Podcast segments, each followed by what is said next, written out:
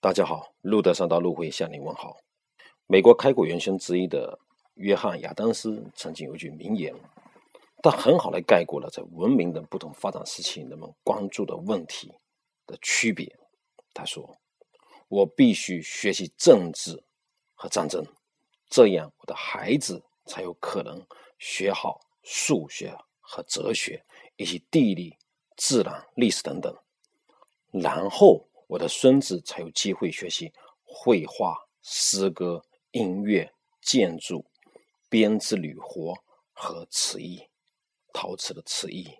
他这里想说的是，人类是这样子：前几代人要首先考虑生存和安全的问题，这对亚当·斯密所说的政治和战争的必要性。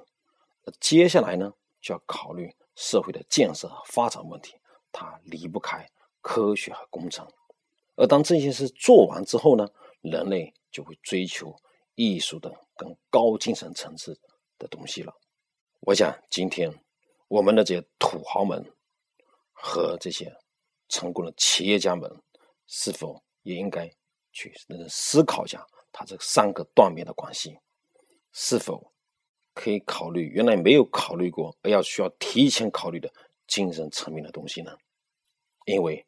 毕竟，人总是要有些信仰和理想的。好，今天和大家分享的关键词是理想和信仰。谢谢大家，再见。